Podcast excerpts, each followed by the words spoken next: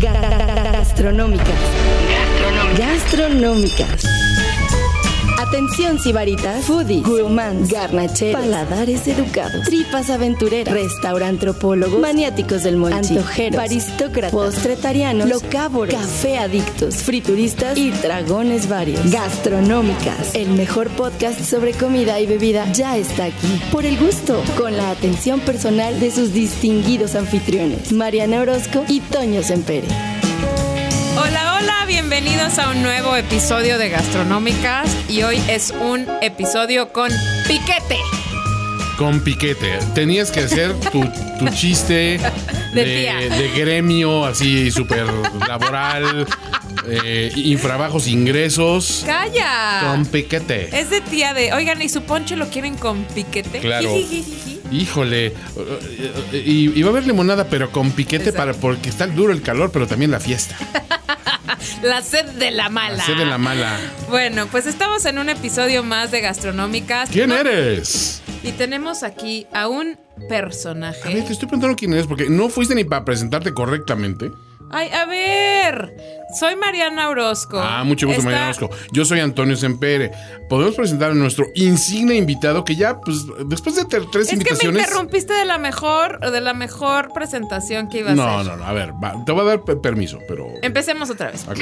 Hola amigos, ¿cómo están? Tenemos un episodio más de Gastronómicas. Con piquete. Yo soy Mariana Orozco Espinosa. Yo soy Antonio Sempere Valdés. Mi RFC es E SEVJ 710728 TI7. El mío es OM840316. No, no inventes, por, por convivir. Ah, ok. Tengo RFC. Ok. Yo sí pago impuestos. Bueno, está bien. Eh, y tenemos a una persona que está aquí en nuestro corazón. Siempre ha venido a todos los podcasts, pero lo tenemos de regreso. Es un cuarto episodio. No sé, pero yo que a partir del tercero ya no eres invitado. eh, ya eres como co-host, Exacto. ¿no? Tenemos a una de mis personas favoritas del mundo, de las personas que más quiero, que están en mi corazón y probablemente en mi testamento. Mm. Tenemos a Guillermo y Susi. ¡Bravo! ¿Dónde están las fanfarrias? No tenemos fanfarrias. Ay, es el peor productor de podcast. Para Memo no tenemos fanfarrias. No. Tenemos, tenemos el inicio de Pac-Man. Ay, Dios mío. Dios Y después uno comienza una fruta porque Memo es muy sano. ¿Eh? ¿Ves? Bueno. Eh, Eso me gusta más que las fanfarrias, muchas gracias. Y un aleluya. Eres un arrastrado. Memo susi, Memo Isusi, Memo Isusi, Memo Isusi. De él depende el futuro de este podcast. o sea que- Claro. Puedo empezar a usar realmente muchos audios que, que te pueden afectar, Mariana. No, por favor, no lo hagas. Te sugiero que no lo Con hagas. ustedes está arroba y Susi. Para los que ya tienen carrera larga con gastronómicas, lo pueden recordar de episodios como... Ay, Dios mío, Dios mío. Era Barney Simpson. Bueno, Barney de los Simpsons. ¿Cómo adivinaste? Oh. Este, porque Gangrena es fan de los Simpsons. Ah, ok. Pero me hemos estado para hablarnos de cerveza en muchas ocasiones y hoy no es la excepción. Tenemos nuevos podscuchas, como tenemos nuevas plataformas, estamos en Spotify, estamos en iTunes, estamos en finísimos.com, estamos En, sus, corazones, corazones. Lo más importante.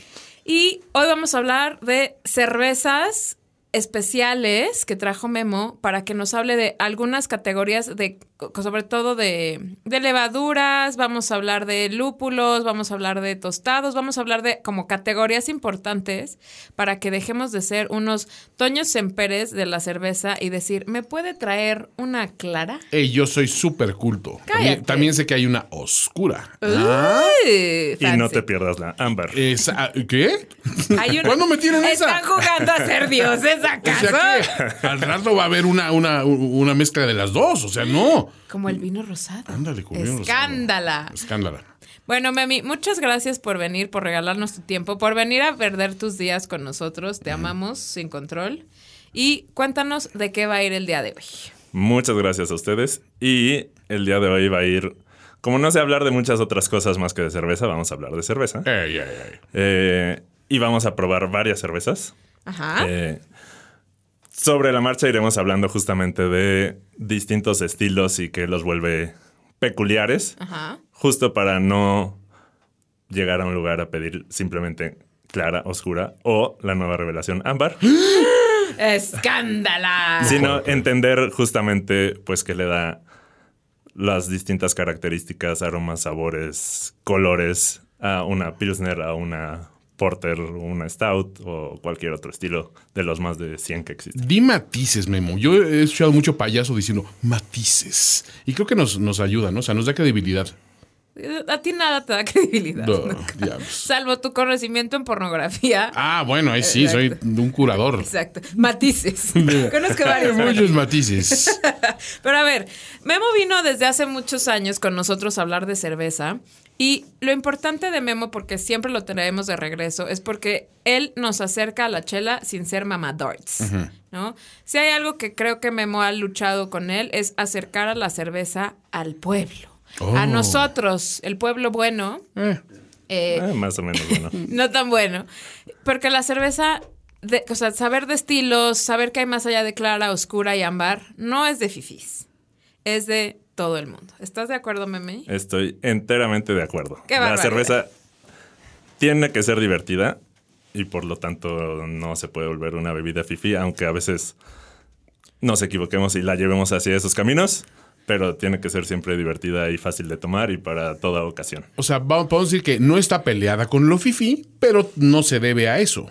O sea, es- es un no está peleada con lo fifi, pero tampoco con lo anti-fifi. Exacto. A ver, es que como ustedes dicen, ay, es que ustedes con sus tipos de cerveza y clasificaciones. Perdón, si a ustedes les gustan los tacos de carnitas, dicen, no, no, me fascinan las carnitas. ¿Y qué comes? Maciza, ¿no? Dices, "Eh, pues no te gustan las carnitas, te gusta la maciza. O sea, te estás perdiendo todo un gran matiz de Matices. sabor. Querías decir matices. Iba a decir matices. Pero dije, me, me- me corté justo a tiempo de lo dejé en, en singular, matiz. Te pierdes matices de sabores, de texturas, de. De, De partes del De marrano. partes del marrano y, y de colesteroles. Exacto. Que a lo mejor no tendrías, este, o sea, si no te aventuras a probar esas cosas, pues te las estás perdiendo. Aquí es lo mismo. O sea, digo, prueba todas sus versiones y ve qué te gusta y qué no. Pero no te sientas así como que, ay, es que es así como súper mamón saber de esas cosas. Pues está bien, o sea, es una. Las cultura la variedad, general. La variedad, en la variedad está el gusto. Siempre además es bueno saber qué es lo que... Me voy a alburar yo sola. Lo que uno se está metiendo a la boca. Es muy bueno conocerlo. Phrasing. Es muy, that's what she said. Este, y es importante que conozcamos de lo que hoy Memi nos va a hablar. Memi, ¿con qué vamos a arrancar? Vamos a empezar con una cerveza ya bastante popular. Es una de mis cervezas favoritas, sin lugar a dudas. Se llama Colimita, Es cervecería de Colima. Que supongo está en Colima. Ah, Está muy así bien. I'm so smart. Muy bien. Gracias. Qué, qué bien lo hiciste. Gracias, gracias. Eh, y bueno, vamos. e- Esta colimita está. Y a ver si se Queremos oír distingue. el- Claro. ¡Qué sonido! Es una colimita en lata, porque eso nos va a dar para hablar sobre las cervezas de este estilo de cerveza, Ajá. pero también sobre la cerveza, En lata. cerveza en lata. Así es. Toño. Que muchas veces tachamos como eh, esta posición no ayuda mucho. Muy bien. No, no. ¿Por qué hay, por qué ese, ese estigma luego de, de, a ver, no, es que la lata no? Por, por ignorancia. Ay, qué delicia. Ah, qué bárbaro. Bueno, a ver, comencemos hablando de. Y, y recordando, porque seguramente ya mucha gente lo sabe, ya lo hemos mencionado muchas veces, de los ingredientes de la cerveza: agua, eh, maltas o cereales, eh, lúpulo y levadura. Ok. Son los cuatro más comunes. Se pueden usar cualquier otro chocolate, Añadidos. café, arándanos, lo que se les ocurra. O sea, puedes hacer cerveza de lo que sea que sea comestible.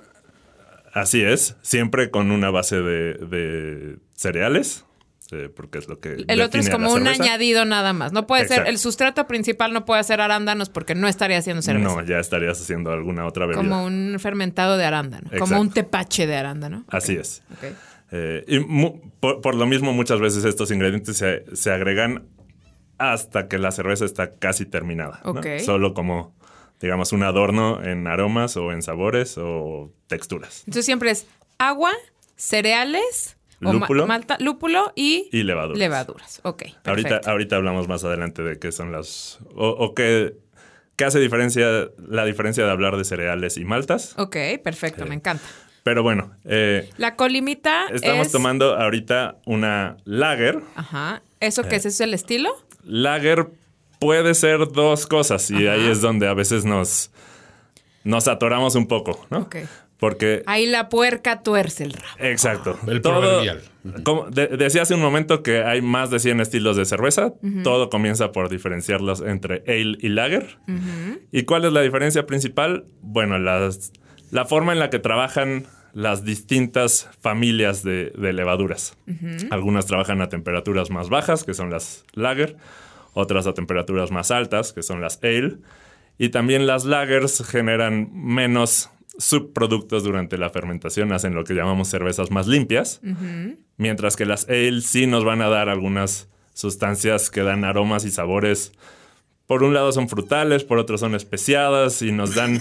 La levadura aporta más en, en una ale que en una lager. ¿no? Ok. Suelen ser cervezas, con algunas excepciones, las ale, con un poquito más de cuerpo y más frutales debido a la levadura, eh, no necesariamente al resto de los ingredientes. Otra vez, ale son temperaturas altas. Son temperaturas un poco más altas, sí, y las lagers suelen ser temperaturas más bajas. Ok, ok.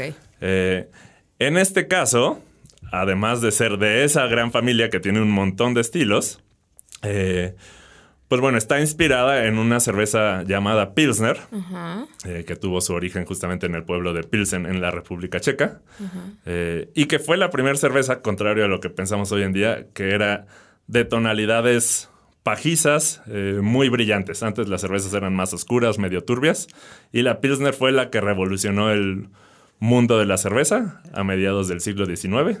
Ok. Eh, y fue por lo que la cerveza empezó a, a beberse también en, y embotellarse en vidrio transparente. Para justo que pudieras ver. o- para que pudieras ver el color de estas cervezas, que era muy llamativo. Ok.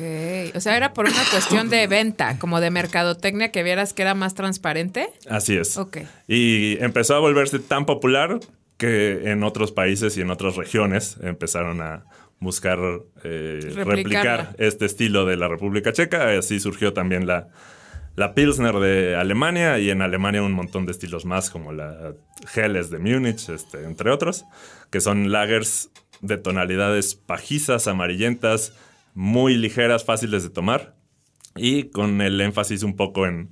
Sí tienen cierto, cierto amargor al final, tienen un carácter del, del lúpulo, que es lo que nos va a dar amargor y aromas, pero, pues bueno, son cervezas muy refrescantes, eh, con algún equilibrio de, de maltas, digo, no sé si ya probaron esta en particular.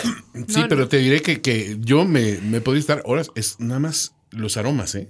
Qué bárbaro. Nada más abrazando la lata. Abrazándola y bebiendo. Los matices Tú nunca me aromáticos. abandonarás los matices. Qué ricos matices.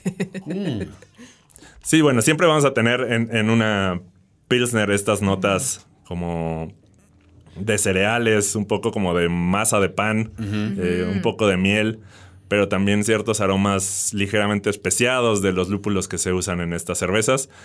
Y lo que es muy característico en una, en una lager son algunas notas un poco azufradas, sulfurosas, que es lo que aporta la, la levadura. ¿no? Ok. Oye, eso, eso en aromas. o sea, este es una estilo lager. Esta, sí, no, no lo encasillan.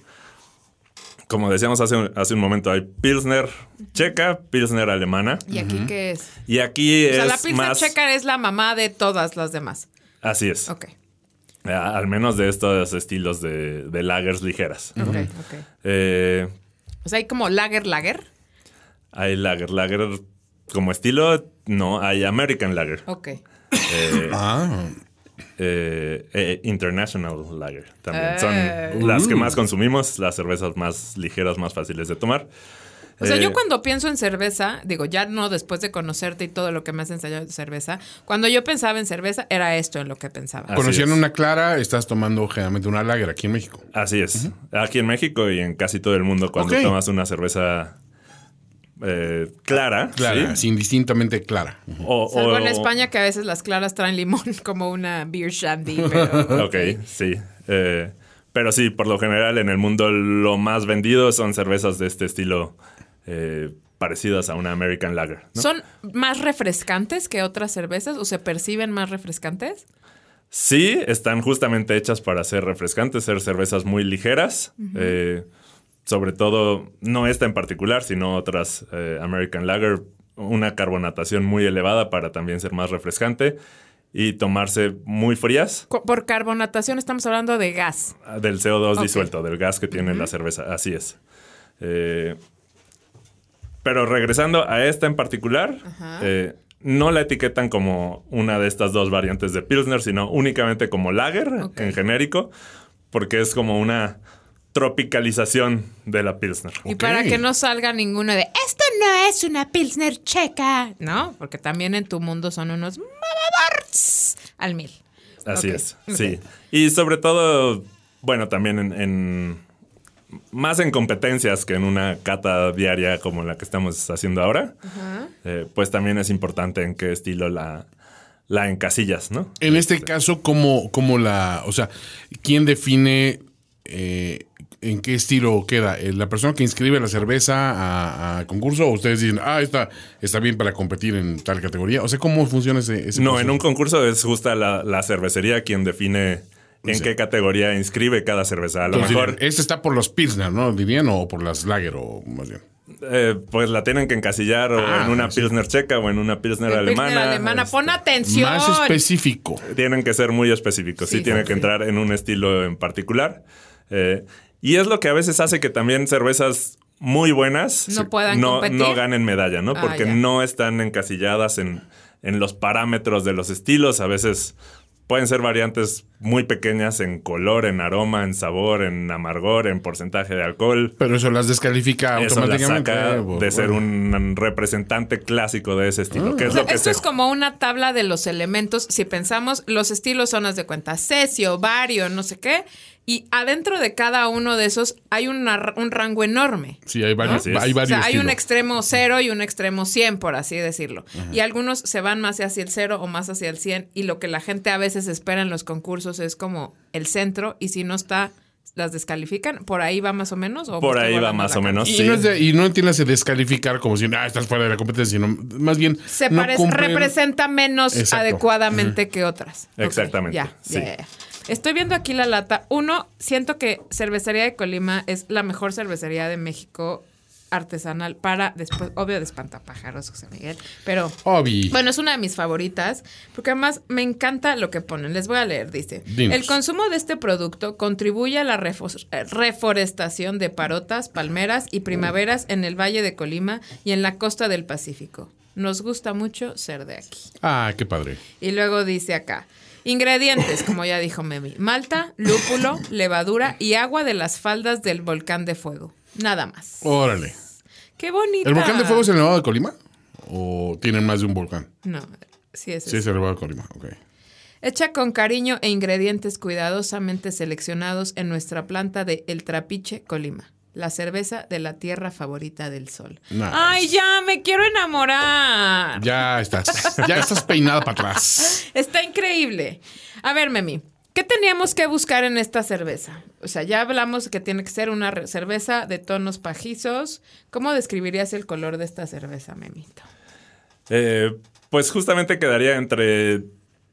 eh, En el espectro más bajo de color, que es justamente ese color entre paja, ligeramente amarillo. Como un ginger ale al que le serviste cuatro hielos en el vaso.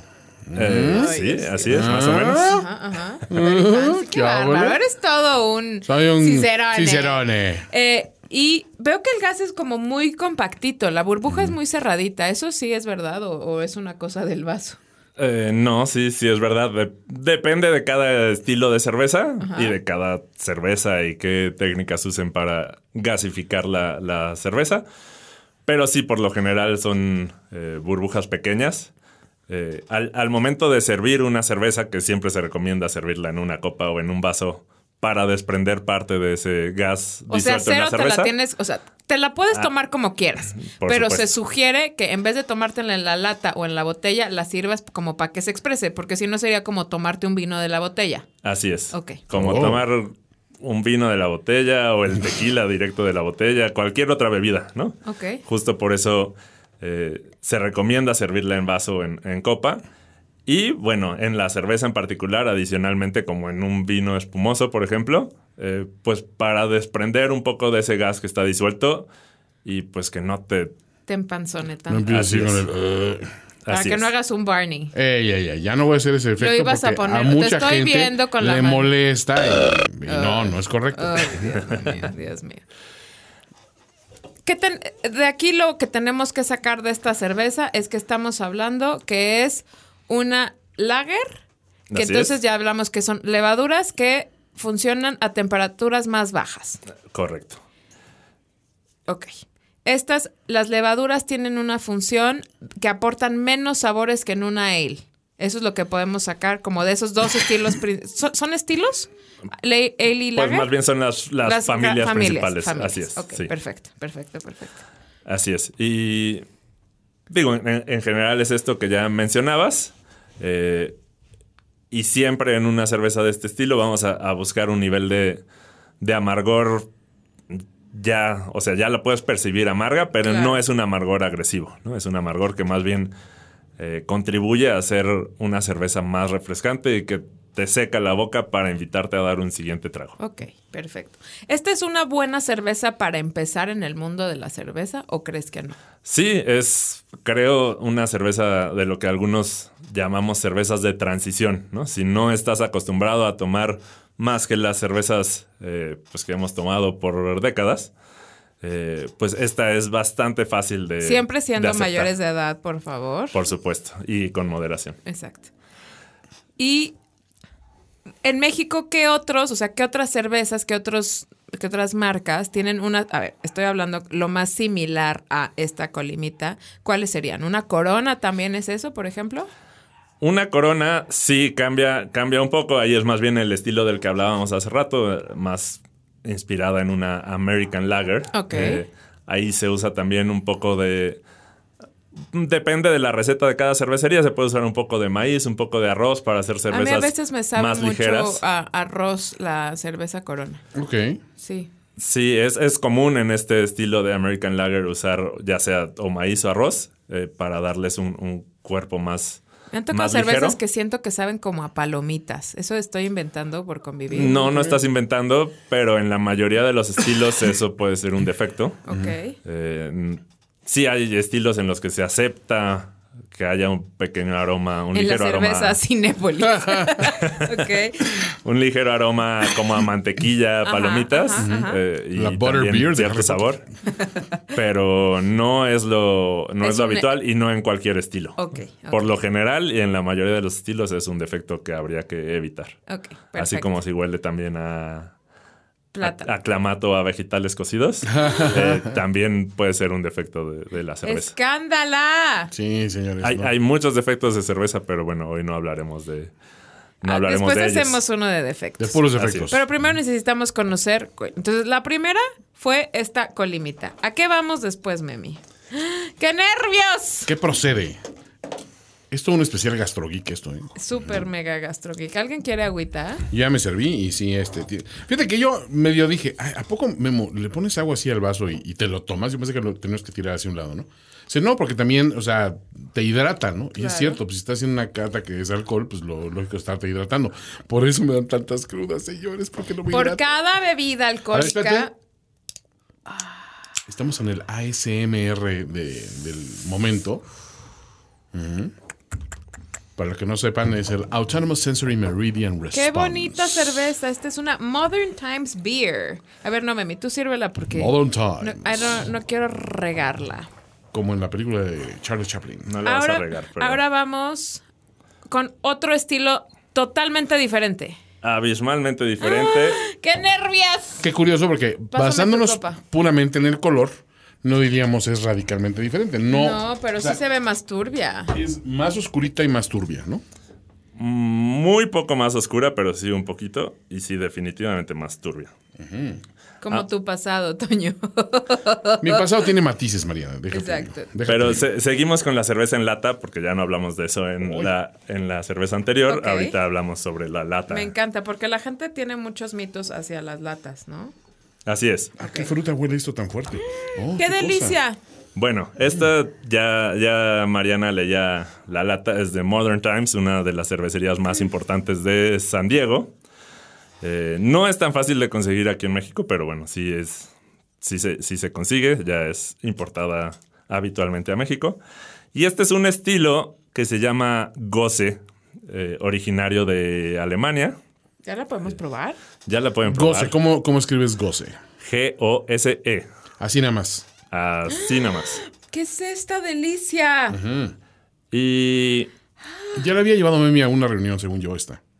no sé si la había llevado a alguna reunión, seguramente. me acuerdo, sí, Ay, la- como a la- mí siempre probable. me dejan las últimas. El afrutado. Claro.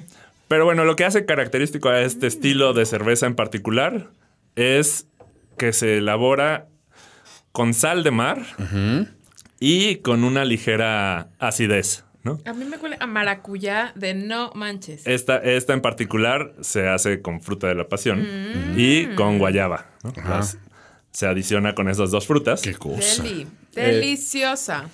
No, no hay muchas cervezas en México de este estilo. Sí hay, por ejemplo, una Loba Paraíso, Ok. eh, que también es una goce con guayaba. eh, ¿De sin- quién es Loba Paraíso? De cerveza Loba, Cerveza Loba.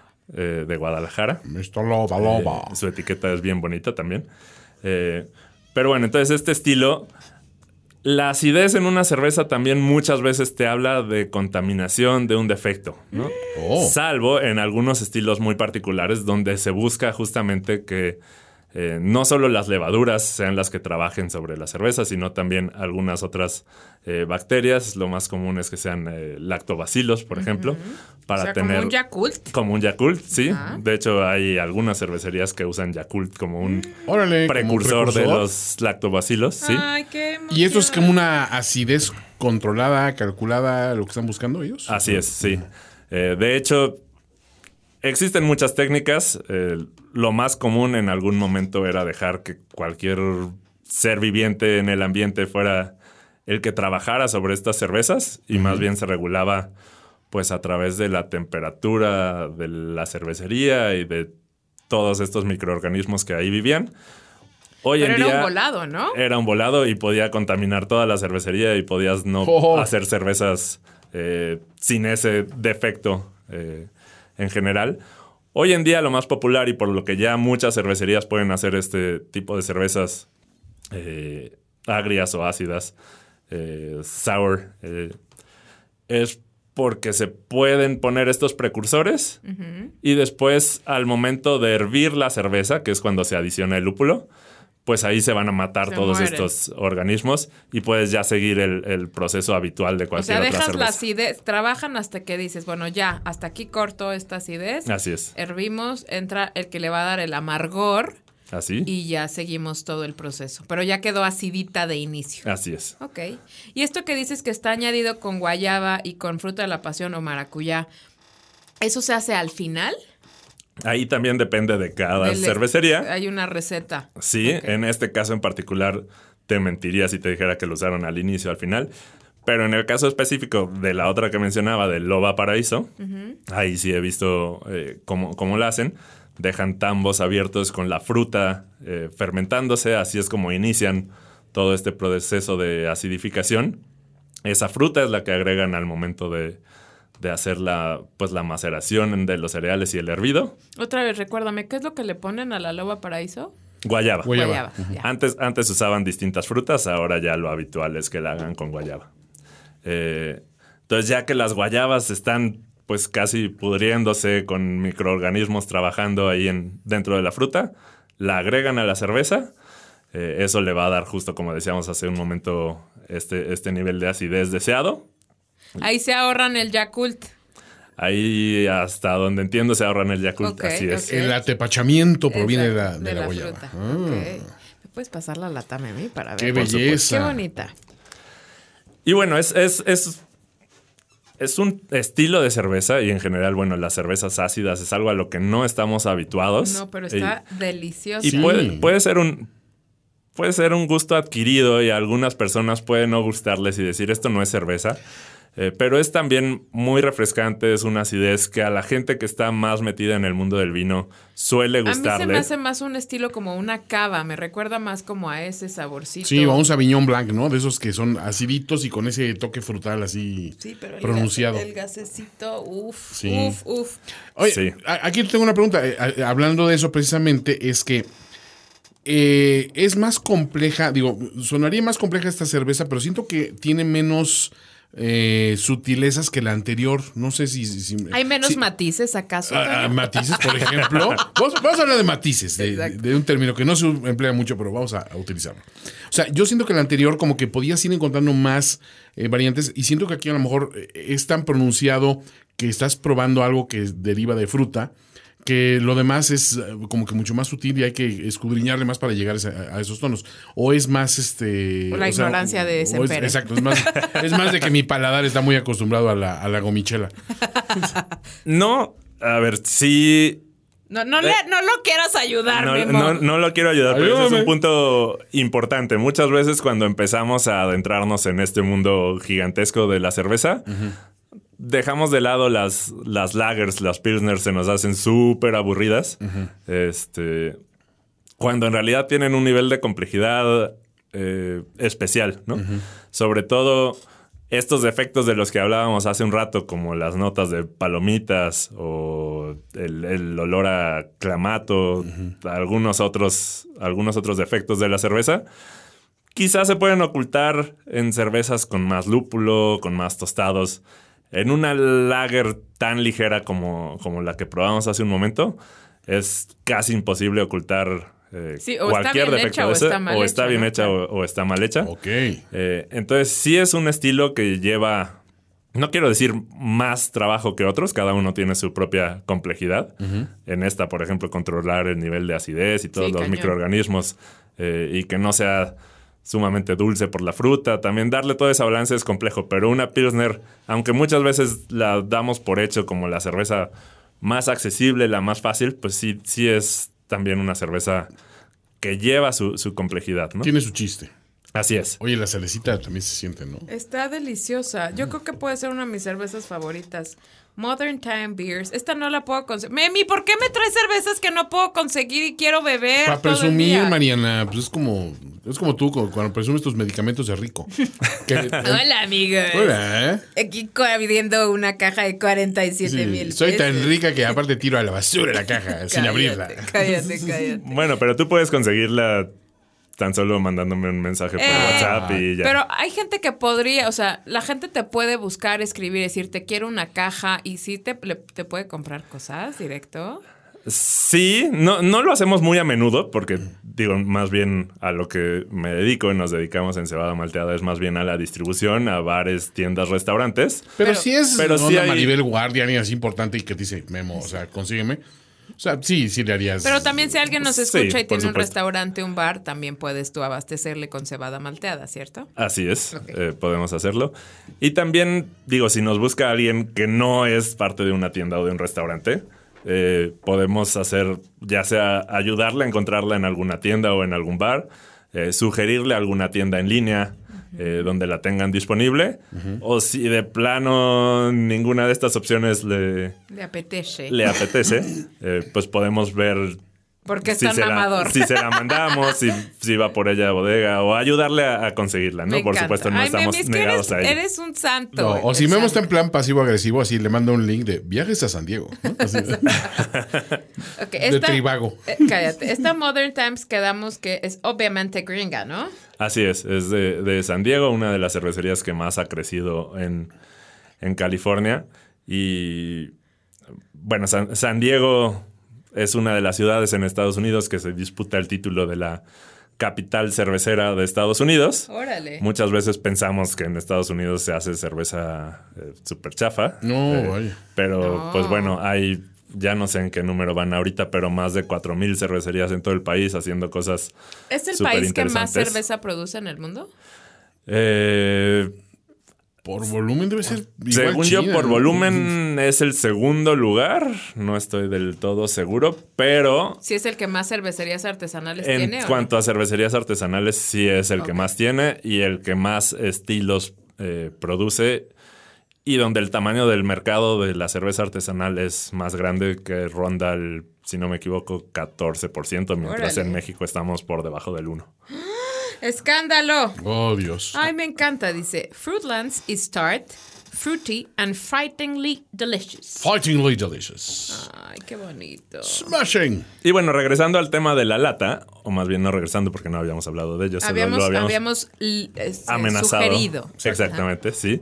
Eh, muchas veces vemos la lata, ya decíamos hace rato, como con, con desdén, ¿no? Sí. Eh, como una cerveza eh, barata, preferimos la botella por el romanticismo del vidrio. ¿no?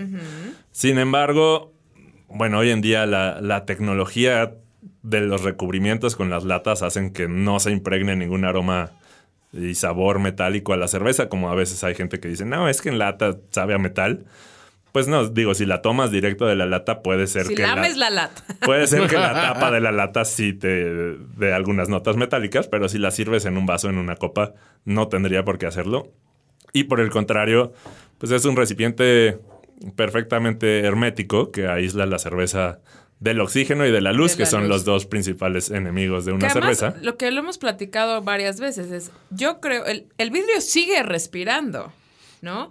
Y además, si tienes una cerveza de gran calidad que por motivos de mercadotecnia se empezó a vender en un vidrio transparente para que vieras que era clara y que no se parecía a las ales que ya existían, le hace mucho daño la luz a la cerveza, ¿no? Así es. Eh, sobre todo hay una reacción eh, de la luz de los rayos ultravioleta con algunos compuestos de lúpulo, que es la flor que le da amargor, aromas a la cerveza, que en tan solo 10, 15, 20 minutos, si dejas una botella eh, bajo el rayo del sol, eh, va a cambiar algunos aromas y va a generar azufre y va a generar una nota que se le llama azorrillado. Que eso es que se queme la cerveza, que se azorrille. Sí, aunque normalmente cuando decimos que una cerveza se quema, se lo atribuimos a que la enfriaste, luego la sacaste, la volviste a enfriar. Y bueno, en general no es por eso, es más bien por el contacto directo con la luz. Con la Ok, la luz es lo que hace el skunky beer, ¿no? Es el skunkiness o, o el azorrillamiento de la cerveza. La tuya es skanky. bitch. Skanky. Oh, sí. Oye, pero esto es one pint. O sea, esto es un mundo de cerveza. A ver, no, no, una pinta no es nada, María. 16 onzas, con esto acabas tapado. Ah, para ti sí, porque eres compactita, eres font size, pero Memi y yo podemos tomar de eso mucho. 4.8% de alcohol. Ay, no es mucho. Esto sí me la No, no es mucho. A ver, María ya está malacopeando. Ya está, ya está sí me la daba. azotando el, Oye, la, está- la lata. me encantó. Nunca había probado una cerveza de este tipo, Memi. Creo que puede ser una de mis cervezas favoritas. Yo tengo idea de que una de las últimas reuniones Memo la llevó, pero creo que nomás sirvió él y me serví yo. Gracias. Y ya nadie más, ¿no? O sea, Y, y tú obviamente estabas tomando, no sé, alguna nacada así como calimochos. Creo, creo que fue la que llevé escondida. y- No lo Exacto. dudo, estúpidos. En, una anforita. Tómala en el baño. Oye, excelente. Esta, esta cerveza realmente sí tiene, tiene matices, diría yo. Bueno, sí, Entonces, sí esto les es un estilo particular, goce. Goce. Y hay es. otra sour, o sea, del- en la hay una categoría que se llama sour y Sí. de ahí hay varias. Sí, eh, bueno, en, en- en Alemania, por ejemplo, están esta Goze y está la Berliner Weisse, es una cerveza de trigo también acidificada, eh, que surgió en Berlín, que muchas veces por tener una acidez tan marcada se le agregan jarabes. ¿no? Eh, entonces hay eh, algunas con distintos sabores. También hay una tradición muy fuerte de, de cervezas ácidas en, en Bélgica, sobre todo alrededor de Bruselas eh, a las que se les llama cervezas lámbicas o, o lambic. Esas, bueno, sí se dejan. Una vez que se hizo, pues digamos, la infusión de los cereales para extraer todos los azúcares, se dejan en un. En una tina chaparrita, pero muy extensa, muy extendida, eh, durante la noche a que se enfríe y entonces ahí caen un montón de bacterias a comerse esos azúcares. Ay, ternura. Y esa, pues digamos, microflora que está dentro de la cervecería es lo que le va a dar esta acidez natural a la, a la cerveza, ¿no? Contrario a lo que hablábamos ahorita de que se use un eh, como un iniciador de fruta o de Yakult o de lo que sea. Ahí es pues por las, los microorganismos presentes en ese lugar, ¿no? Eh, y de ahí, bueno, estas cervezas eh, lámbicas se dejan madurar por varios años, se hacen blends, mezclas de, de distintas añadas de estas eh, cervezas, O sea, son algunas se endulzan un poco, son cervezas muy complejas que se pueden llevar años en estar listas. ¿no? Eh, O sea, no es la que te vas a poner a ver el Chivas América con una alámbica. O, o Mm. sea, puedes. Puedes, puedes, sí, pero tampoco son tan fáciles de conseguir y cuando llegan acá, pues quizás no sean tan baratas como para tomarte tres viendo el partido. Eh, sí, son cervezas que hay que servir en una copa y... Especial, hay una copa especial para esas cervezas. Eh, sí, hay distintas formas de copa que se recomiendan, eh, como alguna copa, es parecido como una copa tulipán, más o menos. Este, Un goblet. pero Cállate, sí, a, ver, esas son las dos principales, principales tradiciones de cervezas ácidas, la de Alemania y la de Bélgica. Pero en Estados Unidos, donde cualquier estilo de cerveza que se te ocurra de cualquier origen, eh, principalmente en Europa, Menos las gomichelas. menos las gomichelas, esas Ey, no ey. las han reinterpretado. No les hagan el feo. Y el arroz mimosa menos. Perdón por Eh, todo. Pero bueno, también en Estados Unidos, eh, pues tienen lo que llaman genéricamente sour ale o sour beer, eh, que te brindan pues muchas más posibilidades de, pues, de jugar con estos sabores ácidos y distintos ingredientes, ¿no? Es que a mí me pareció, digo, supongo que será a lo mejor por el perfil de las cosas, de los sabores que a mí me gustan, pero esto me pareció mucho más refrescante que la primera. La primera me parece deliciosa, me parece una cerveza exquisita, la colimita, y la amo.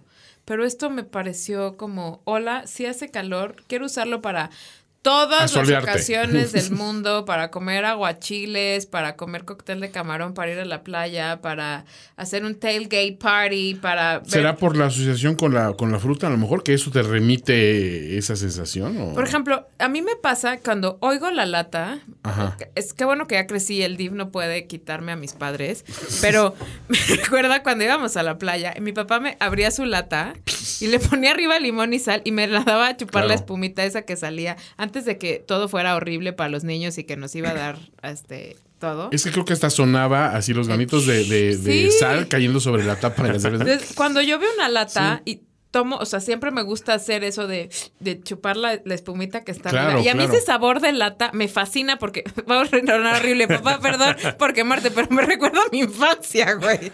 Ay, señor Orozco. Ay, papá, perdóname por quemarte. Pero de verdad, a mí me hace muy feliz la cerveza en lata. Creo que es... A mí, a mí también, digo, entiendo que haya ahí cierta barrera psicológica eh, por este romanticismo del, del vidrio, pero a mí, por ejemplo, mi refrigerador casi siempre está lleno de cervezas. Es correcto. Para quien no lo ha visto nunca Es ni en alguna foto, siempre hay más cervezas de las que debería. Y crema de cacahuate. Exacto. Con eso puedes llena- subsistir realmente. Realmente no Sí, sí, sí. más. De vez en cuando hay algún vegetal por ahí. una salchicha. Exacto. Pero muchas veces a mí me causa el efecto psicológico eh, opuesto, ¿no? Este, tengo un montón de botellas y tengo algunas latas y siempre me voy por la lata por la facilidad de simplemente abrirla sin sacar el destapador, que es algo que te toma cinco segundos más. O sea, Eh, eres un fodongo, me Sí, así es. Y la lata, pues la puedes transportar a cualquier lado, es más fácil de reciclar que el Menos- vidrio. sí, menos entonces, frágil. eh, La puedes tener en la bolsa, sin miedo. Si te Claro. cayó la bolsa, todo Exacto. bien. Es muy fácil corres meterla riesgo al de cine. Que se caiga, se rompa todo. Entonces, es, es- es- tiene, y a ver, tiene una sus pregunta. bondades. ¿Es más cara o más barata una cerveza o exactamente el mismo precio en lata que en vidrio? Eh, ahí habrá quien diga una versión o la otra. Es más caro para una cervecería eh, ¿Latas? instalar una enlatadora con el volumen necesario para hacer las latas, aunque ya hay enlatadoras más pequeñas y tecnología que te permite hacer menores volúmenes de latas, pero es más fácil embotellar que enlatar. Ok. Entonces, para una cervecería es en un inicio más caro. Ya que tienes ambas opciones, en teoría es más barato enlatar que embotellar, pero muchas veces terminan vendiéndolas al mismo precio. ¿no? Ah, pero yo tengo otra pregunta. Poniéndola al mismo tiempo, la lata y la cerveza, ¿cuál se enfría primero? Debería ser la lata. El mundo de Big Man. Ah. Tendremos que hacer ese experimento en algún momento, pero siempre una de las bondades que se le atribuye a la lata es que se enfría más rápido que ¿Y una se botella. mantiene fría por más tiempo? Y se mantiene fría por más tiempo. Mm. O sea, ya nos la vendió. Lata todo. Lata todo. Así es. Está bien. Sí, aparte la lata tiene ese encanto de que cuando acabas te la estrellas en la, en la frente. Ahora entendemos todo. No, Todo hace sentido. Un momento, no todos- Oigan, no me todos voy a volver a servir. Ah, no, me voy a esperar. Memi, entonces ya llevamos Dos. lagers, ya hablamos de ales y lagers. Ah, Ya hablamos de la sour, de mi nueva favorita, Gosé. Ajá. Que Pi- tenemos en Alemania y en Bélgica como las dos tradiciones de sours más importantes. Si bien en Estados Unidos se están haciendo varias, Así es. aquí, pues, en México no se hacen sours. Hay muy pocas. Ok. eh, y no es como un estilo característico mexicano, pero por ejemplo, la, la- la que más repito porque es la que sí se hace prácticamente todo el año Eso. es esta Loba Paraíso. Eh, me cuesta trabajo ahorita pensar en otra que hagan a lo largo del to- de todo el año. Eh, Y la loba es la que lleva guayaba. Guayabita. Se hace en Guadalajara. La podemos conseguir en México, bueno, en Ciudad se- de México. Se puede conseguir en Ciudad de México, sí. Ay, me, mi. Ok. A ver, silencio para escuchar, escuchar el, el proceso de, abrir. Este es Memo abriendo una cerveza. Gracias, Memo. Memo arruinado. Eso no suena tan bonito. Eso no sonó como de. ¿Qué hiciste, Memo? Ahí está. María, Perdón por todo. amigo. Mariana es el peor ASMR El peor. del mundo. Perdónenme. Mariana, estás fuera del podcast. Bueno, eso fue culpa de esta botella y no mía. Exacto, exacto. Ey, ey, Yo ey. soy The Weakest Link. El buen ver. carpintero nunca culpa su herramienta. Ok. Bueno, ahora vamos a seguir en Mami, estás sirviendo muy generoso y yo voy a salir bueno, de aquí supuesto, más pues rayada no que quiero un que me tigre. digan que qué codo soy. Sí, más porque- rayada que un tigre. Mar- híjole, Mariana. Bueno, A ahora ver, por eso a Toño le tocó menos. Te voy a regalar un poquito más. Y a mí que, que, que, que- exacto, o sea, yo, yo, yo me controlo. Uy, ya estas me caen perfecto, estas cervezas. Me caen súper bien. Aquí, aquí, bueno, para quien no está viendo la botella, eh, lo que destapamos es una India Pale Ale de cervecería Wendland de Ensenada. Eh, Perro del Mar se llama, es una de mis India Pale Ales mexicanas favoritas. que por favor es India, no Indian. Es No. correcto, India. Que ahí, digo, aprovechando ese paréntesis de Mariana, eh, justamente es India Pale Ale. Eh, la versión, siempre digo, la versión romántica de la historia es que son cervezas que se, que se hicieron para poder llevar cerveza en los barcos eh, desde Inglaterra hacia, hacia, la India. colonia, ajá. Exactamente. en Imperio del Británico. Imperio Británico British Empire. porque pues eran viajes de semanas en los que la cerveza viajaba en barril y usualmente muchos de los estilos que se hacían en Inglaterra llegaban ya, ¿Azorrillados? pues más que azorrillados, ya pues ácidos, oxidados, eh, Asquerosos. ya pues diríamos intomables, pero había quien se los tomaba, entonces... O sea, los toños del mundo se lo hubiesen There is tomado. no such thing as intomables, por favor.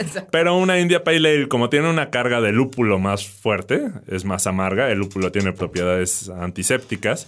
También tenía un poco más de alcohol que otros estilos ingleses de esa época. Ajá. Entonces aguantaba mejor el viaje, ¿no? O Eso sea, es más lo que se alcohol dice. y, el, y mayor cantidad de lúpulo hacen una, cer- una cerveza que dure un poquito más. Exactamente. Ok, perfecto. sí. Hoy, hoy en día, digo, ahora, ahora voy a entrar a, a eso, pero se puede considerar lo opuesto, ¿no?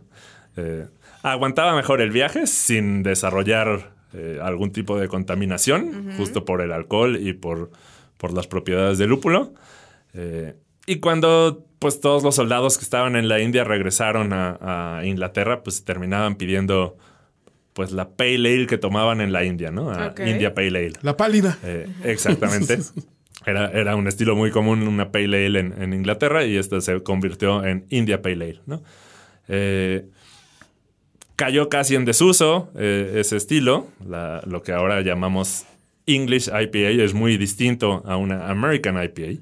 eh, por los lúpulos que se usan, suelen ser menos amargas, menos aromáticas, con lúpulos como más terrosos, son los ingleses. Los lúpulos que usan en Estados Unidos son más frutales, sobre todo más cítricos, algunas veces también muy frutas tropicales. Y es un poco lo que vamos a encontrar en esta cerveza, ¿no? Es un aroma súper frutal. Esta ya tiene un color bien distinto. Esta ya parece como un sidral. Más melosa. Sí, ya este es como más un dorado casi ambarino, ¿no? O ya más bien ambarino si lo ves acá con un fondo blanco. Eh, pero sí, los aromas son, son muy como de... Bueno, a mí me recuerdan durazno, por ejemplo, estas frutas de, de hueso De de, hueso. chabacano. Eh, tiene una nota cítrica también, como de mandarina. Ay, a mí me encantan. Bueno, es que a mí ya todo me gusta. Ya soy de esas personas. ¡Ay, ¡Qué rico! Memo, mijo. ¡Qué Ca- sabroso! Cada que, cada que pruebas una nueva cerveza ya dices, esta es mi nueva No, favorita. esta ya la conozco y me encantan todas las IPAs. Bueno, no todas, pero es, es mi estilo favorito.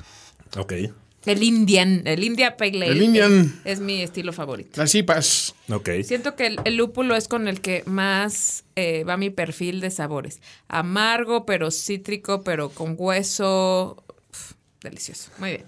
Sí, y bueno, esta cerveza sí ya tiene un amargor mucho más marcado. No sé qué está haciendo Toño, pero... Se está tomando foto como. El hombre de la mano fría. Como millennial. Estoy promocionando el podcast y ustedes. Está en la subiendo fotos con filtro de conejito. Sí, obvio. Sie- Siempre que, que degusto una cerveza, es esencial Ah, el filtro de conejito. Snapchat. Esa, esa es la técnica que se sigue en, en todos los jueceos de cerveza. Obviamente, el filtro de conejito. Sí, por O sea, es una etapa importante dentro del proceso. Sí, correcto. Oye, mira, la verdad es que Wendell, digo, es muy, muy, este, como que reconocida por esta cerveza en particular, ¿no? Pero a, a mí, esta sí, la Perro del Mar, en, Sí, y, y como sí es decía hace un zona de momento... confort. o sea, Sí, a ver, Tu ya, zona de ya- confort es que tenga alcohol. Por Dios. ah, y esta tiene. Digo, no tanto, porque yo soy muy mesurado, pero sí. ya, ya tiene un amargor mucho más marcado. Para algunos podría ser agresivo, pero tiene también un buen balance de maltas, estas notas como de caramelos ligeros, ¿no? Este, Las notas dulces de los cereales están muy presentes para dar Delicioso. un buen balance. No, no es algo complicado de tomar. Y sí, si vas a Ensenada a la cervecería justo enfrente del mar, esta es una cerveza con la que te quedas con recuerdos muy gratos. Ay, Memi, qué romántico. Quiero ir. Ah, no olvidemos de que Memi estuvo ahí para su luna de miel. Memi estuvo en En todos múltiples lados. ocasiones. Sí, Así es. y de hecho, no, pero es, es famoso en el Gastronómicas porque eh, creo que nos, nos fue a dar ese, ese recorrido y donde él vaticinó, o sea, eso, eh, esa zona de- del país en cuatro o cinco años va a ser la capital gastronómica y de la cerveza en México. Y mira, mira, le pegó Memi Vidente. Eres Memi. el nuevo Moni. Vidente. el nuevo.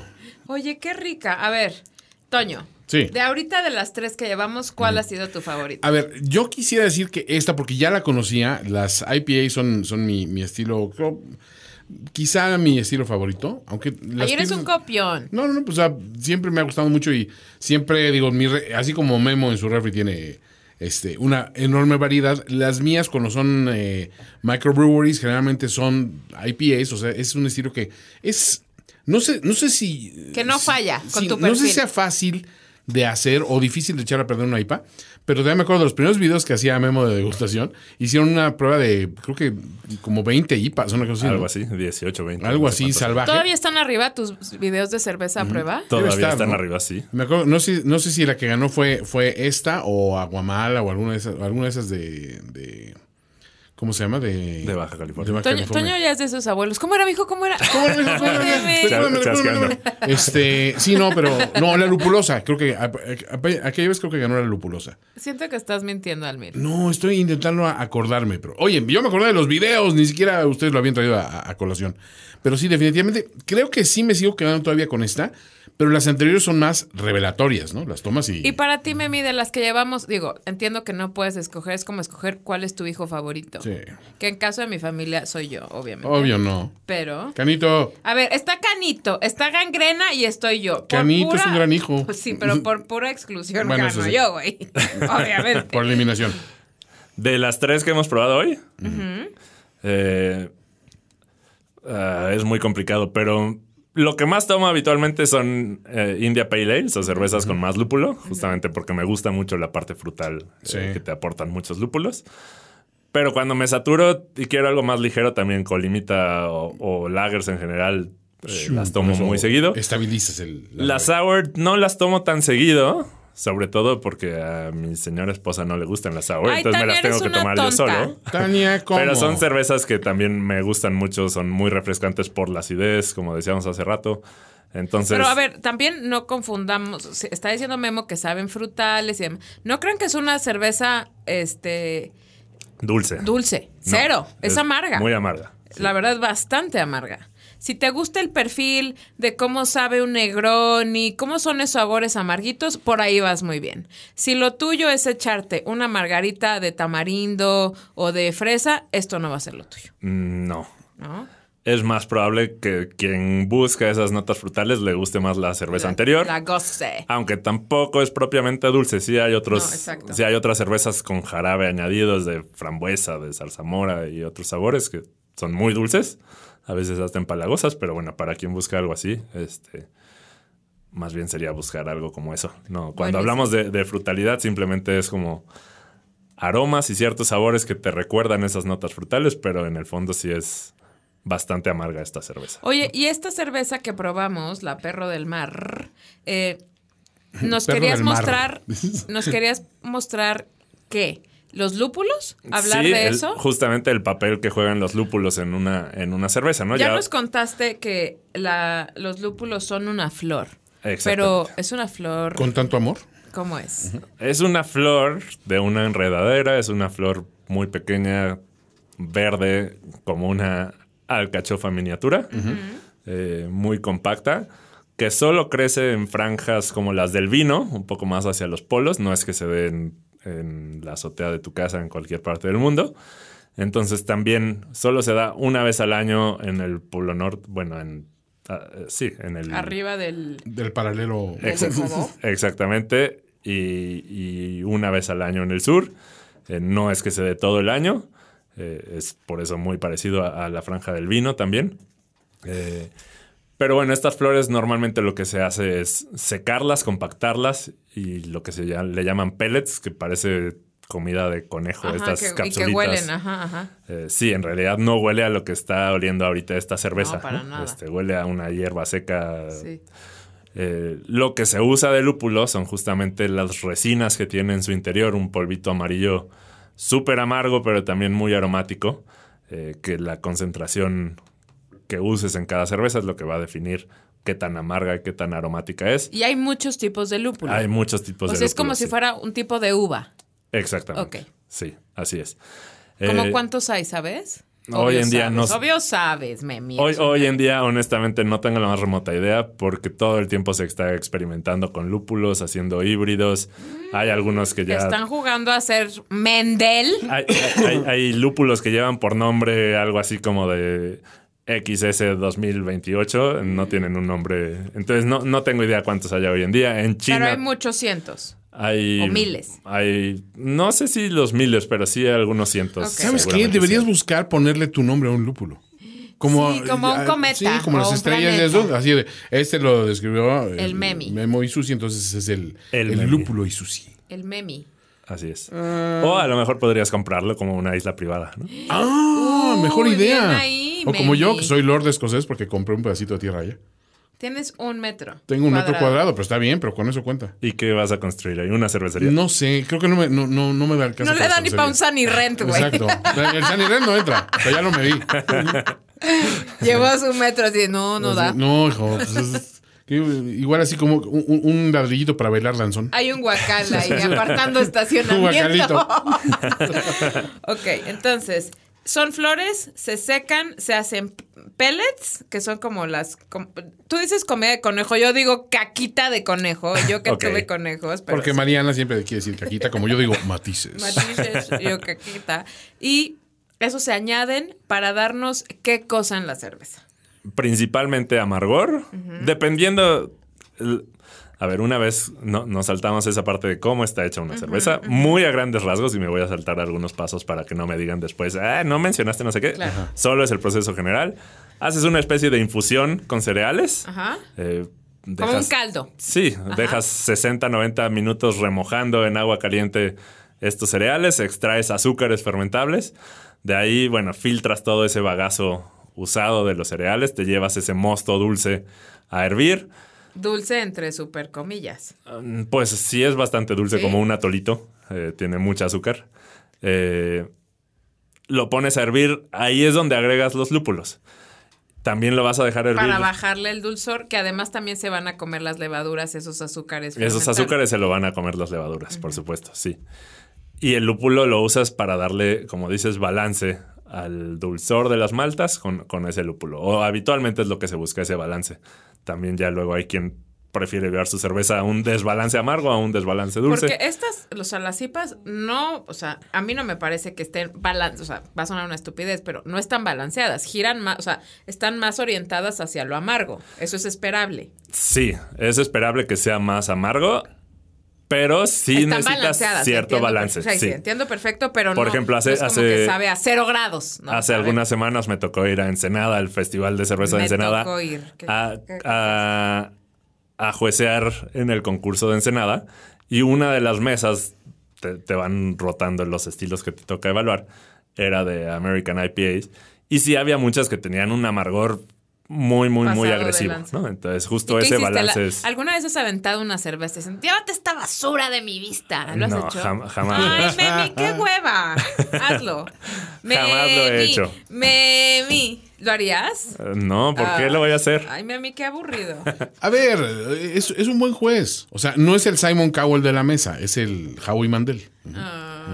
Sue- suelo de ser de los más barcos de la mesa. ¿Ah, sí? Con algunas excepciones. Ok. Pero sí has No visto así como barco. desplantes de jueces de, ah, llévense esta, esta agua de riñón para allá, ¿no? Ay, seguro No sí. hay tanto así, pero sí. Pero hay así. muchos super mamadores, ¿no? Sí hay jueces crueles. Yo puedo recordar a un mamador. Crueles que- sí. Saludos de que... Pero bueno, volviendo a eso, sí necesita cierto balance entre Claro, las maltas claro, y los claro. lúpulos. Pero sí tienes una Sí. tendencia a ser un poco más amargo o menos. Sí, en este estilo sí es más hacia lo amargo. Y regresando un poco más al tema del proceso de elaborar cerveza, ya que está hirviendo ese mosto, si le agregas el lúpulo desde el inicio del hervor, eso pues va a hervir durante más de una hora, va a ser una cerveza muy amarga. Mucho más amarga. Si lo agregas ya hacia la mitad del hervor, pues te va a aportar más bien también este sabor a, a lúpulos, eh, a, a frutas, un poco la, la parte herbal del lúpulo. Si lo agregas ya al final, los últimos, digamos, 10 minutos del hervor, va a ser principalmente aroma. ¿no? Claro. Eso lo tienes que enfriar muy rápido, lo llevas a un fermentador, agregas eh, levadura, lo dejas fermentar por algunos días, semanas, dependiendo del estilo, la cantidad de azúcares. Fíjate que yo siempre pensé que los lúpulos iban casi al final, pero no, es cuando apenas va a entrar a fermentar. Es antes de entrar a fermentar, sí. Termina la fermentación, ahí, dependiendo del estilo, puedes volver a agregar lúpulo ya en frío. Eso te va a dar aromas, es lo que se le llama eh, dry hopping. Ok. Eh, lo dejas unos, unos días más. Y y después el de eso. dry no es porque esté dry, sino porque más bien está frío. Exactamente. Ok. Sí. Porque en realidad, pues siempre está seco, ¿no? De- aunque lo uses antes. Y pues bueno, ya de ahí tienes una cerveza terminada, lista para embotellar, embarrilar, enlatar o lo que quieras, ¿no? Eso es a muy grandes rasgos el proceso. Y el lúpulo entonces te puede servir principalmente para amargor, pero también para aromas y darle algunos sabores a la cerveza, ¿no? Y pues los lúpulos pueden tener aromas y sabores desde lo floral, como flores blancas, especiado, notas más terrosas, dependiendo del origen. Eh, y los lúpulos americanos, como decíamos hace un momento, son más cítricos, un poco más frutales. Y lo que está más de moda hoy en día son los aromas de frutas tropicales, de maracuyá, de guayaba, melón, kiwi, eh, lichi. Sobre todo lúpulos provenientes de Nueva Zelanda. Este, son los que se han caracterizado por esto. ¿no? Ok. Qué y bueno, rico. eso es, eso es entonces lo que ya, ya pasamos pues, por la lager para ver- hablar un poco de las diferencias entre las levaduras, Ajá. eh, por la por la goce para hablar también de otros microorganismos y, y otros ingredientes añadidos. En este caso de la IPA, pues más bien el papel de un lúpulo en la cerveza. Y para hablar de las maltas, más bien vamos a probar ahora una... eh, Malteada. ¡Qué nervio! Una malteada de malteada, Mi malteada de amor. Mariana está triggered con las... ¿Quieres cambiar de vaso para, para hablar de esas o, o seguimos en, el, en la misma copita? Eh, creo que es nada. suficientemente intensa para que... Para aguantar lo que Sí. sea. Ah, te iba a decir una cosa, ahorita que le puse el, el chorrito de agua para, para limpiar el vaso y, y, y limpiarnos el paladar. Sigue sabiendo amargo. Es, cu- es curioso, sí, el, el- gusto que te deja ese traguito de agua es muy pronunciado todavía ese lúpulo, ¿no? Ese, Sí, ese golpe no. de, de A alcachofita. mí me Sí. fascina. Está deliciosa. Algo, algo, algo muy habitual cuando visitas una cervecería es que te hablen sobre los ingredientes de una cerveza y te muestren sobre todo las maltas, los lúpulos, la levadura. Es difícil que, que- que la muestren en un recorrido turístico. Pero siempre te hacen la advertencia, te enseñan los pellets, que es la forma más común de usar el lúpulo. Y siempre te hacen la advertencia, lo pueden probar, pero les recomendamos no hacerlo porque van a quedarse con ese sabor amargo durante tres días. ¿no? Exacto. Y así es, es un amargor como muy persistente. Yo obvio probaría los pellets. Obviamente, Yo también lo he hecho. Obvio. Sí. ¿Y si te queda tres días el sabor? Mm, Pero sí, no tanto, pero tiempo. sí, sí es bastante amargo y sí terminas haciendo caras así como de que Es como hice. comer rabanitos en los tacos. ¿no? Uy, sí, Es- qué te, te estás acordando un buen rato. Así es, sí. Oye, Meme, este, ya están las, las primeras reacciones de, de los queridísimos podscuchas, porque pues, he estado subiendo fotos y eh, haciendo a la gente partícipe de esta deliciosa cata. Preguntan, ¿ya probaste las cervezas de cerveza Fortuna? Sí, eh, sí he probado las cervezas de, de Fortuna. De hecho, hace un par de meses tal vez estuve en la cervecería. Es una cervecería bien bonita. Eh, está en Guadalajara para quien no la había escuchado jamás. Hacen, hacen muy buenas cervezas, han ganado muchas medallas. este, mi favorita de ellos yo creo que es una que se llama Sake Ale. Ok. En la que usan arroz y levadura de sake. Mira, una Mariana, cerveza a muy te gusta interesante. el arroz. Me encanta. Oye, Sake Ale. esta, esta que, que vamos a probar ahorita, la famosa Ballast Point, y se llama Victory at Sea. Qué buen nombre de cerveza. Oye, las balas point son muy que elegantes. Sí, ¿no? ¡Memi, fifi! Cuarta transformación, pero. Uy, qué cosa. No, no, no sé por qué muy elegantes, pero sí, bueno, Ballast Point fue una de las primeras cervecerías en, en San Diego. Uf, Sigue siendo una de las de más olor. grandes. Es una de las más grandes en Estados Unidos. Y esta es una de sus cervezas más emblemáticas. Solo la sacan en invierno. Es, eh, bueno, ya decías estamos Victory quitando Sea. de la boca una cerveza que podrías degustar en un desayuno cualquiera. No, espérate, un Siempre, desayuno. siempre es mejor compartir, ¿no? Qué bárbaro. Pero es que está enseguida esos aromas de. Híjole, se siente como chocolatosa, como eh, malteadosa, como. Hasta un poquito de café. Memi, neta, esto es... mm. No sé, pero esto es un caramelo tengo- auténtico. pero ¿eh? tengo ganas de ponerle crema batida encima. Obvio, es prácticamente un postre, pero. Bueno. Memi, esto está cañón. Y empezando por el color. ¿no? Imagínate esto, pero en un carajillo. Classy AF. Memo, perdón por todo. Es color vidrio, soldadura, obviamente, así como que dices. Es un color, ¿sabes qué? Tiene color tonicol. Ah, pero creo que más pronunciado uno. Y esa espuma cafecita así que, que parece como de, como de un capuchino. De un, de espresso. de un espresso. Luego, luego sacaste que no sabes tomar café. Un latte. Un latte. Este, no, de un, estre- un espresso así, este, bien espumado. Qué cosa, ¿eh? A ver, me voy a regresar tantito. Esta es una Victory at Sea de Ballast Point. Gracias, de- también gracias de, por ponernos en También orden. de San Diego. Yo sí, estoy yo aquí- amigos. Obvio. Vengo a ponerlas en orden.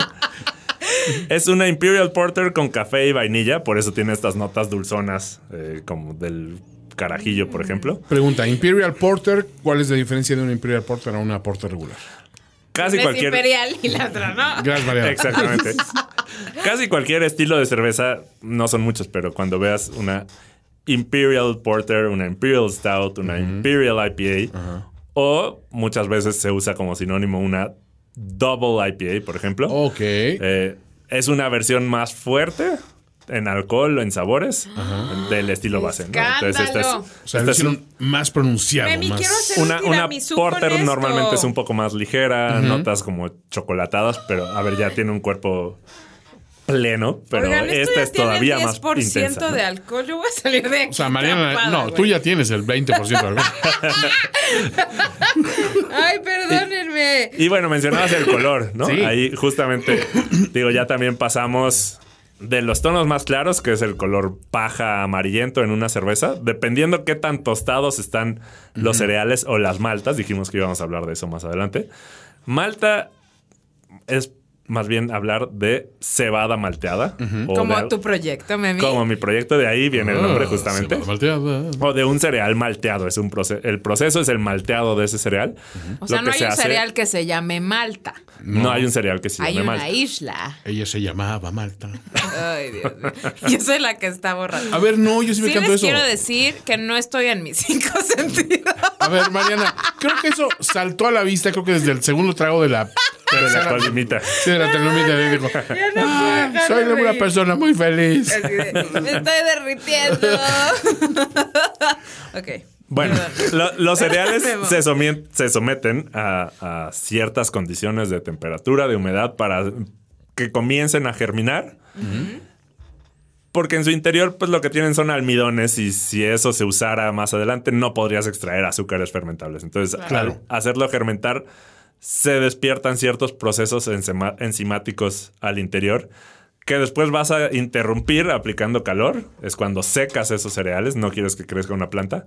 Eh, O sea, lo germinas para que todo, o sea, está la semillita, ¿no? Pensemos en una ajá. cebada. Sí. Está la cebada, haces que crezca una, o sea, empiece como a crecer una plantita para que se coma esa plantita, aunque la haga crecer, esos almidones alimenten esa planta, pero tú paras antes de que se los acabe la planta, ¿o no?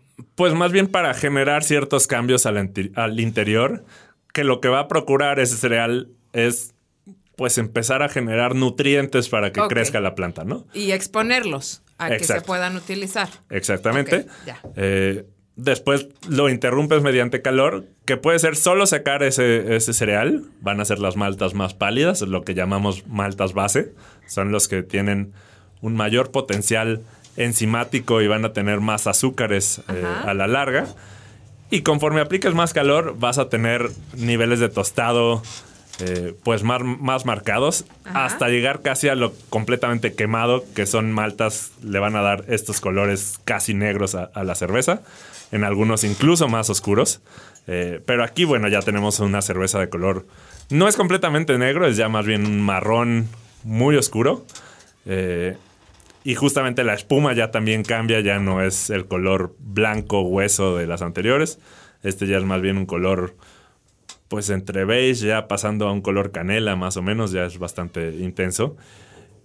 Y pues bueno, ya no va a ser una cerveza ligera y refrescante como las primeras dos. No, esto es un postre en sí mismo. Esta ya es una cerveza de postres Neta, más quiero hacer un tiramisú con esto. O tomármelo en Me, la me tina. invitas cuando hagas eso. Ah, Oye, es que La primera, el Obvio, sí tiene, sí tiene un poco ese, ese regusto que te deja un tiramisú, uno de esos postres cafetosos, chocolatosos, ¿no? Así es, sí. Voy a decir una nacada, pero sabe a A ver, ¿Sabe a ver, Mariana, no tienes, no Lo tienes tengo que que aclarar. Voy a anticipar hacer, voy a hacer un Mariana Orozco. Exacto. Y voy a decir que esto sabe delicioso.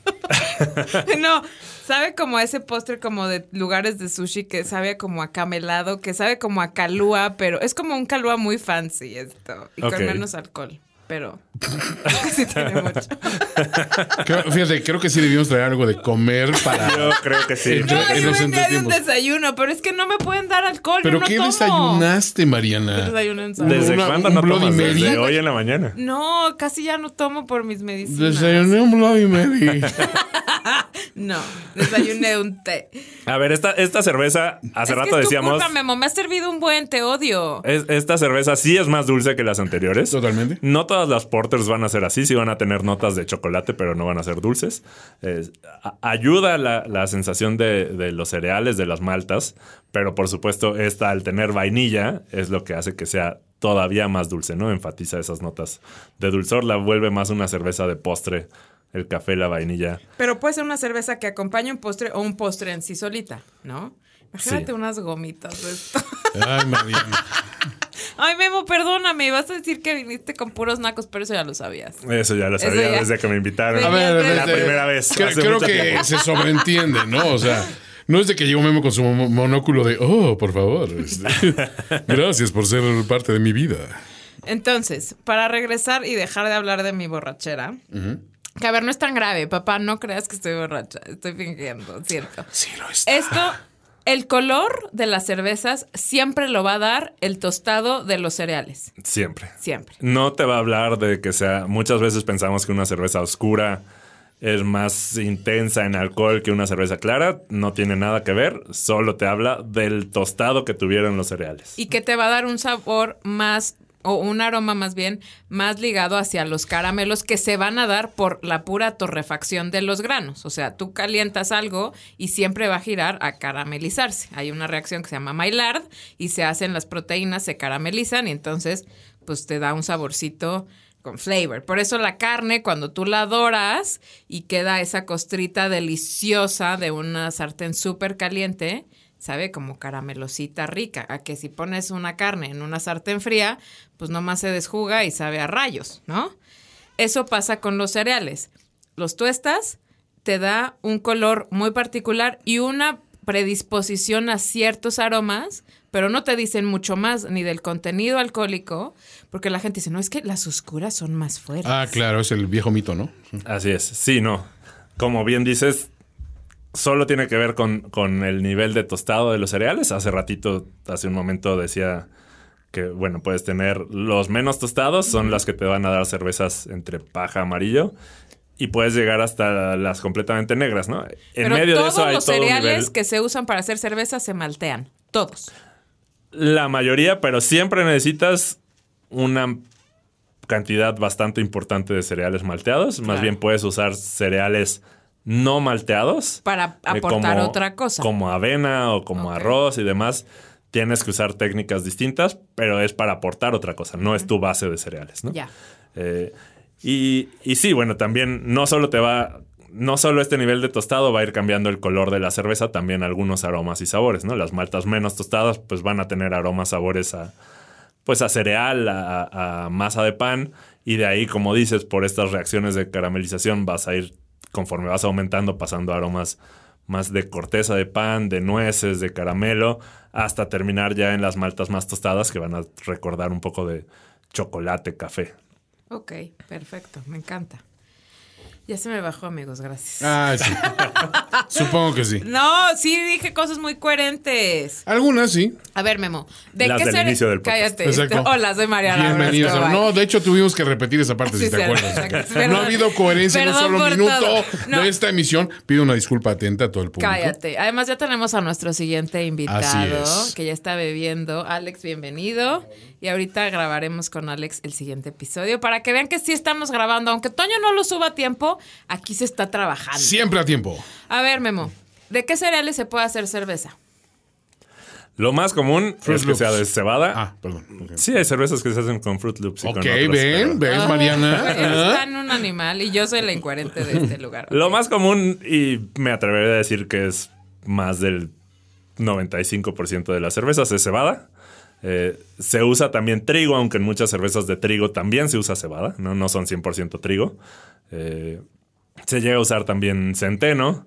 Y pues se puede usar prácticamente cualquier cereal imaginable en proporciones más pequeñas. ¿no? El- la base de la mayoría de las cervezas es la cebada porque es la que tiene eh, pues propiedades adecuadas para la extracción de azúcares y la fermentación de de esos azúcares.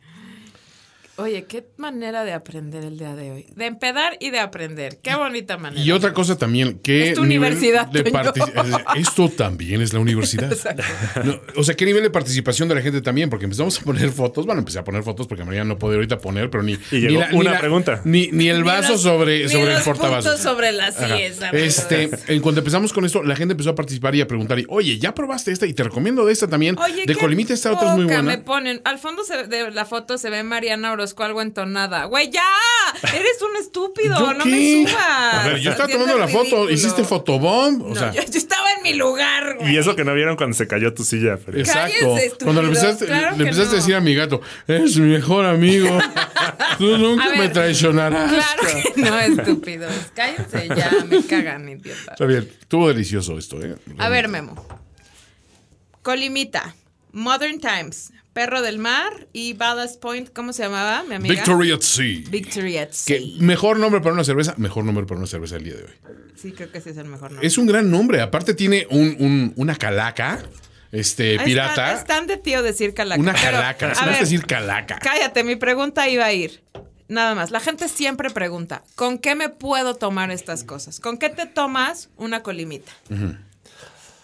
Ándale, sí, sugierenos un, un- un una compañía para cada uno y lo metemos como parte de la cuenta, ¿te parece? Me parece muy bien. Vámonos a la cuenta. por La favor. cuenta, por favor. Ah, ah. Ay, sí. tengo un mico.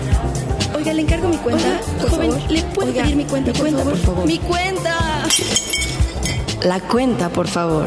Número uno. Empezamos con la colimita. ¿Con qué la acompañamos? Colimita me atrevería a decir que muchas veces la puedes tomar por sí sola. Ok. Pero si la quieres acompañar con algo, normalmente va con platillos ligeros. Puede ser, por ejemplo, un ceviche, una ensalada bastante fresca. Algo que No, no, no. tenga mucha intensidad. No, a ver, eh, pelemos un poco de esta, de esta complicada alcachofa que es Guillermo y Susi, ¿no? Dinos a ti con qué, o sea, en ese momento si dijeras, me puedes traer cualquier platillo, ¿con qué lo acompañaría? Con esa colimita. Te estoy llevando acá. Anda, es más, Con un, con un, con un pozole seco colimense. ¡Ay, perro! Memo sacando fuerzas de flaqueza. ah, tenemos varios escuchas de Colima, ya vi que les mandamos besos. Y muy orgullosos y justamente de su cervecería. Ay, sí, es que además Colima, qué cosa. Oye, Sí. Oye, pero a ver. La Número 2. Ah, Ay, este estúpido. No, ya. perdón, no, no, no. Sí, concluye tu idea anterior. Sí, que si estás en Colima Yo con soy el- la que está ebria, güey. Con es- el calor que hace habitualmente allá, bueno, una colimita o una kayako, también de la misma A la también, sí. caen bastante bien. Bueno, ahora sí la... Número 2. ¿Qué pasa con la Modern Times? A ver, le traen una Modern Times bien fría al Ay, yo la Susi. tomaría con todo. A ver, Mariana, tú ahorita tomarías, pero hasta tacos de, de- de- de foco. No es cierto. Fruitlands es tan frutal la acidez que sí la acompañaría. No con un aguachile, pero sí con un ceviche de estos que ahora tienen mucho mango, pepino. Además, creo que le iría bastante bien. Ceviches pimpeados. Exacto. Ok. ¿Qué te parece la número Número 3. que fue Perro del mar. Perro del Mar? Ay, esa va bien con casi todo, pero. Se selló el, el tono de alcohólico. Ay, esa va- Es como de tío A ver, sabroseándose. tú ahorita no puedes decir el tono de alcohólico a nadie, A Mariana. ver, se callan ya. Estás- Uno mata a un perro y ya es mataperros. O sea, ya olvídenlo. Estás más ahogada que no está Hollywood, pero bueno. Con unos tacos al pastor. Ah, vea, Oye, gusta. sí. Sí, creo que e- ese elemento de eh, la carnita de cerdo así bien, bien este, Porque es- doradita y ese la piña. amargor te sirve para cortar un poco la sensación grasa en el paladar. Qué ¿no? joya. Sí. y para resaltar la parte especiada. Uf.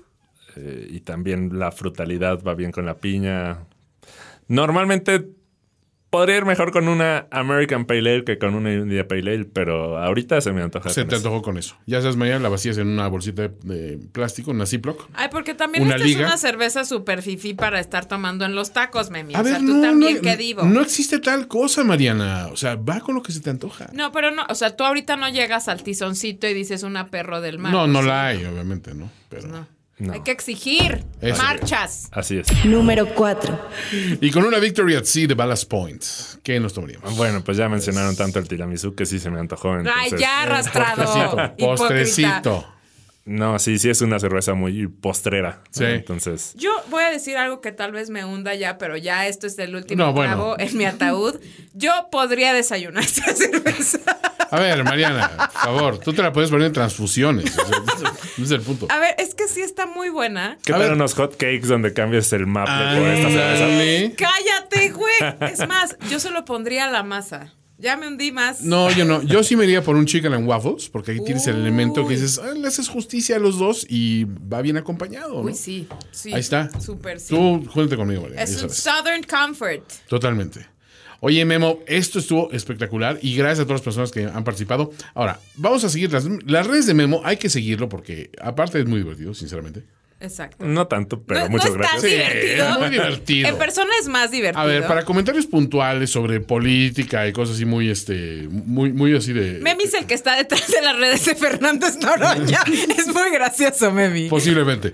Este, tu, tu arroba es arroba Y-S-U-S-I, ¿correcto? Arroba y Isusi. Susi. Es un apellido, no es Isusi y Isusi. Sí, o sea, lo hemos aclarado muchas veces, pero siempre es pertinente aclararlo una vez más. Es Guillermo y Susi. Y tu red de tu proyecto, porque además Memo es juez cervecero, es papá luchón sin hijos todavía, eh, es Consumidor de mantequilla de cacahuate. Exacto, es un, es un dechado de talentos, politólogo, analista, es un chingón. Es un hombre del renacimiento. Exacto, es un total hombre del renaissance. Y tu proyecto es Cebada Malteada. Así es. En Facebook, en Twitter, Sí. ¿tienes Instagram? También es cebada malteada MX. Ok. Cebada y ahí Malteada. la gente te puede buscar para pedirte consejos sobre cerveza, por favor. Levantar pedidos. Eh, Cualquier este, tipo de consejos que necesiten. Ay, Memi, ven como si es un papaluchón. este, Y pues que te escriban, que pregunten y te vamos a tener de regreso. Queremos que nos digan qué más quieren saber. Estaría increíble hacer un episodio de defectos de cerveza. Sí, claro, porque es interesante el punto de, o sea, estoy tomando esto porque así fue intencionalmente la cerveza o realmente le están echando a perder. ¿no? Pero ahí te va una cosa. ¿Cómo haces un episodio de defectos de cerveza? Vas al Oxxo y compras todas las que hay y ya sabes que va a haber defectos. No, vamos ¿O a tu refri? Mariana, por supuesto. En mi refri no hay cerveza. Precisamente. Les voy a decir Es un una cosa. Yo soy una persona más de vino, la verdad. Y desde que Memo empezó a meterse en el... Porque deben de saber, quienes ya lo han escuchado, saben que Memo tuvo un pasado en el vino. tan, tan, tan. Pasado oscuro. Súper oscuro. Hizo oscuro. su propio vino. Bueno, una cosa mamador. Porque Memo no sabe no ser un clavado en todo. Y después se empezó a meter al mundo de la cerveza. Y por él yo conocí la chela. Y fue cuando entendí que es un mundo complejísimo, mucho más allá que se vale tomarse sus micheladas y los clamatos con cerveza. Se vale, nadie está juzgando absolutamente nada. Pero es un mundo tan complejo, exactamente igual. Y yo me atrevería a decir que un poco más que el del vino. Eh, porque hay opciones de ponerle añadidos, de jugar con más cereales. Acá es uva. Fin, o sea, no hay más. Se hace el vino de uva, tiene que ser una uva de gran calidad y demás, y pasan muchas cosas para hacer vino, pero aquí las variables son tantas, desde el agua que utilizan, ¿no? Las levaduras que están en la zona, los añadidos, los lúpulos, todo es complejísimo. Y gracias, Memi, por tu tiempo. Así es. Muchas gracias a ustedes. Dilly dilly. Ay, Dios mío. Claro. Gracias, Memi. Gracias por soportar mi borrachera Ah, momentánea.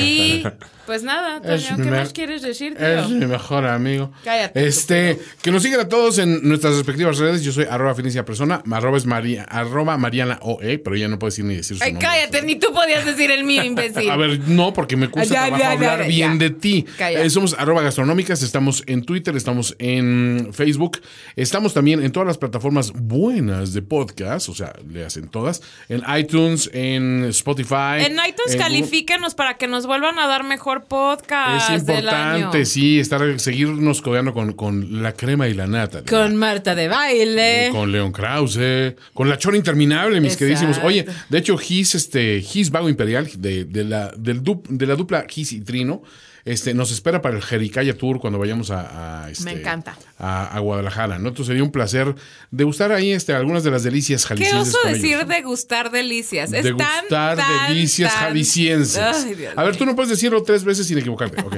Y apreciar los matices de la jericaya. Los matices, Exacto. exacto. Y vamos a ver unos cuadros de matice. ¿Ah? Bueno, Dios mío. Entonces probamos hoy Colimita, Fruitlands de Mother Times, Perro del Mar y Ballast Point. Otra Victory vez no sé qué es. Victory at Sea. Ok. Memi, muchas gracias. Gracias. Te esperamos a la siguiente. Muchas gracias por escucharnos. Bye. Bye.